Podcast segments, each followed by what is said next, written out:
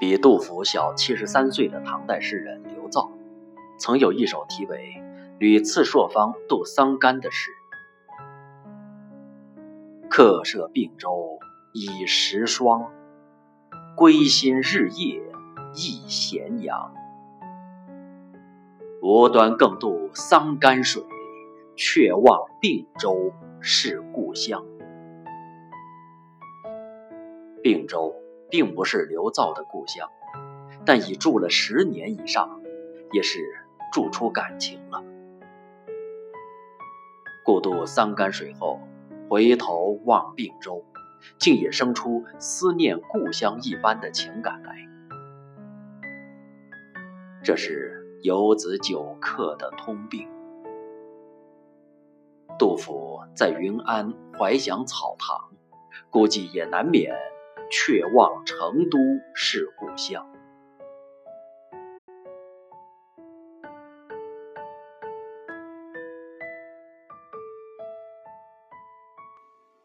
期间，他看到国破山河在，城春草木深的劫后长安。他经历囊空恐羞涩，留得一前看的极度困窘。他升入终身历艰难，恐惧从此属的孤绝险境。他感受朱门酒肉臭，路有冻死骨的极度不公。直到两度不足四年的草堂生活，才让他感受到稍稍的安定。细雨鱼儿出，微风燕子斜。杨柳枝枝弱，琵琶对对香。随风潜入夜，润物细无声。只有在草堂，杜甫的笔下才有这般难得的凝丽景象。如今，病卧荒江小城，北不能返。东不能下，西不能退。在终日不息的杜鹃声里，在辗转于床褥的日子里，回忆草堂生活，便成为了他莫大的安慰。在《怀瑾水居之二首》中，他饱含深情地回忆道：“草堂在万里桥的南边。”在百花潭的北边，那环境好啊，层层叠叠的回廊都朝向水面，周围都是饱经风霜的老树。远处的玉垒山上，白雪皑皑，清楚地分开天与地。落日下的锦官城，一片苍黄。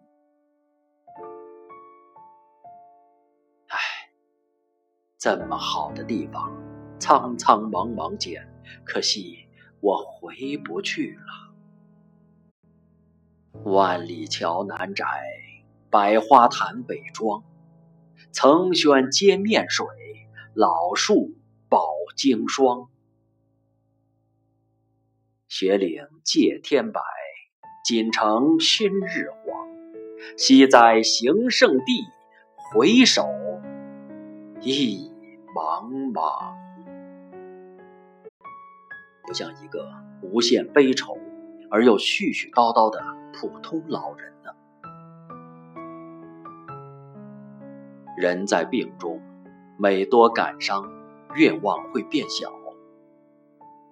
你看，那么忧国忧民的诗圣，也有万事抛开的忘情一瞬。事业执着老，营气淡草屋。然而，严武死后，成都是永远回不去了。即便朝朝巫峡水，远斗锦江波，也只是一个夜深人静时的渺茫念想而已。顺江而下。等待衰年失胜的只有做雷霆斗的高江极霞，只有令日月昏的古木苍藤。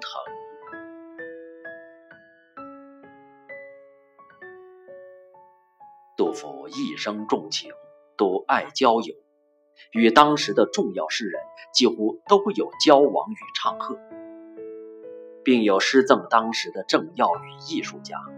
不少普通百姓也因杜甫赠诗而存诗。与李白有“白也诗无敌，飘然思不穷”；与王维有“不见高人王右丞，蓝田秋壑漫寒藤”；与孟浩然。有赋意襄阳孟浩然，青诗句句尽堪传。与高适有当代论才子，如公负几人。岑参有谢条美篇堪讽颂，冯唐已老听吹嘘。与郑虔有忘形道而辱。痛饮真无师。与李龟年有正是江南好风景，落花时节又逢君。与严武有书方又喜故人来，重振还须济世才。房管有他乡复行意。驻马别孤坟，与魏八处士有少壮能几时，鬓发各已苍。对曾经的西林，有堂前铺藻任西林，无时无儿一妇人。在云安期间，便是病卧，便是漂泊。杜甫也未废交友，大半年时间，与他在云安交往的有不少新知旧语，见于诗章的，至少有云安县令严某、当地读书人郑十七郎、郑十八郎兄弟，在开州做小吏的长征军。如前所述，云安县令严某是杜甫得以在云安安顿下来的关键人物。在《水阁招妓奉简云安严明府》一诗中，杜甫对严县令借予暂居的水阁和自己较为舒适的居住状态进行了描绘，奏章深怀感恩。晚交严明府，神此数相见。在赠正十八奔一诗中。也不忘提及，数杯资好事，意味凡现饮。在云安，他最好的朋友应该是郑十八郎郑奔。杜甫称赞郑奔：“温温是君子，灵芝贯众芳。”是我百篇文，诗家亦标准。并把他比作西汉文学家陆云，把文经小路，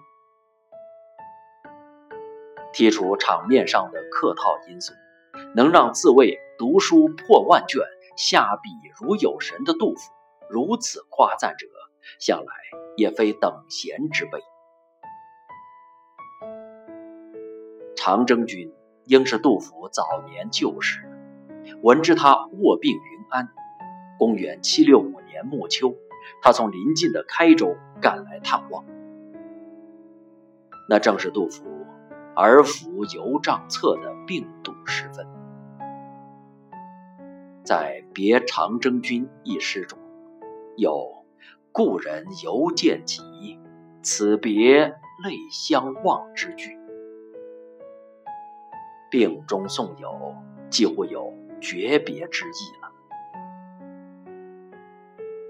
第二年春末，杜甫即将离云之际，又有记长征军师：“征军晚节傍风尘。”感叹好友屈就开州悲观的艰难与委屈。乱世书香，心知旧语的记挂守望，也算是诗圣清冷并居生涯的一抹难得暖色了。我没有统计过，在杜甫约一千五百首诗歌中，涉及时事及家国之思的作品占比几何。以在云安创作的四十一首诗为例。有时事家国背景的作品，居然占了三分之一强。须知，云安大半年是他衰病交加的困厄时期，差不多是五十四岁的他人生中的至暗时刻。于自身无限艰危之际，依然不改家国苍生之念，千载以下，舍渡其水。杜甫在云安时，虽然安史之乱已结束三年，但北方的回纥、吐蕃、吐谷浑、党项、奴剌等数十万西山寇盗，与官军反复交战，西南地区大小军阀已是混战不已。身在书房，心系天下，病榻上的杜甫写下了《遣愤》《江小二首》。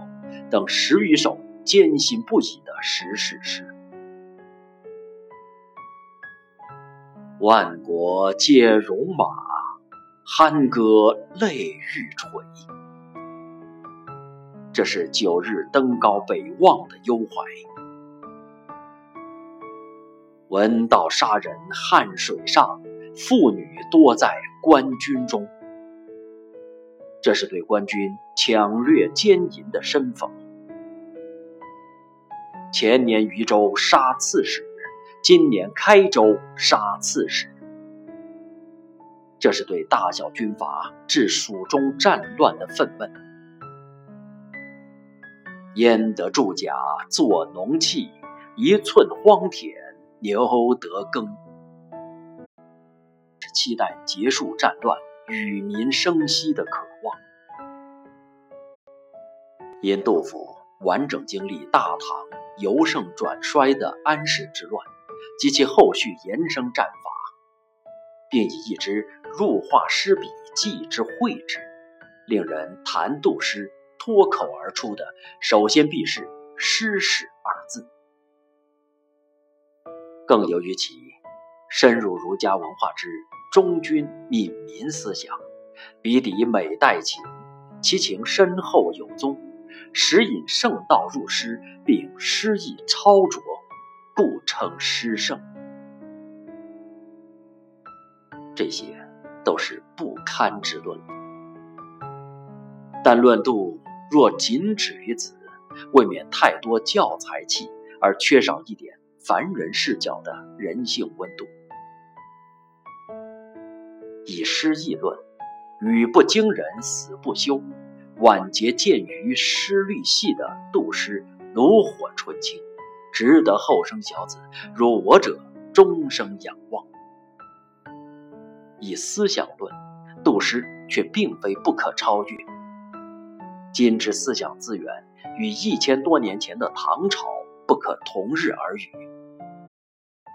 忠君悯民思想。显然已不能切中今日政治文明之恳切。千年何遥，当然不必书生气的求全于老杜。时易世移，海桑千百度后，为什么今日读杜依然能让我们热泪盈眶？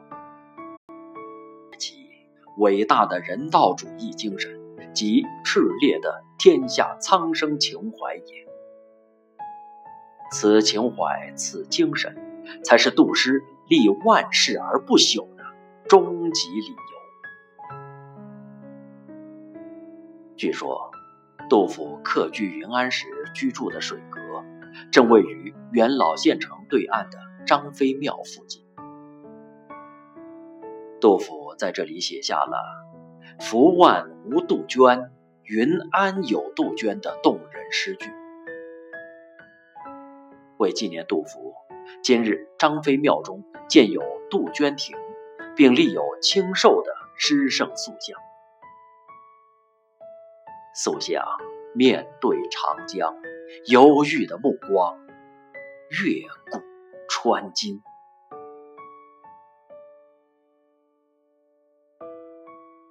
半年多，不足一年，这是故乡和诗圣的珍贵缘分。公元七六六年春暮的一天，病势渐轻的杜甫离开云安，顺江而下。出发那天晚上，一家人的行李搬上船后，他本拟与县城里的判官王十二告个别。却遇到下大雨，路滑不能上岸，只好写下一首题为《船下夔州郭宿，雨湿不得上岸，别王十二判官》的小诗，向友人致意。衣纱素各穿，时来月娟娟。风起春灯乱，江明夜雨悬。晨钟云师外，圣地石堂烟。柔乳清瓯外，寒栖绝乳咸。如此静美，后会无期。这是故乡小城留在诗圣心目中的最后形象了。云安以南立足。夔州方面有妖。年深日久，没有更多的史料表明杜甫离开云安的具体原因。我更愿意将他的顺江东下视为一种必然。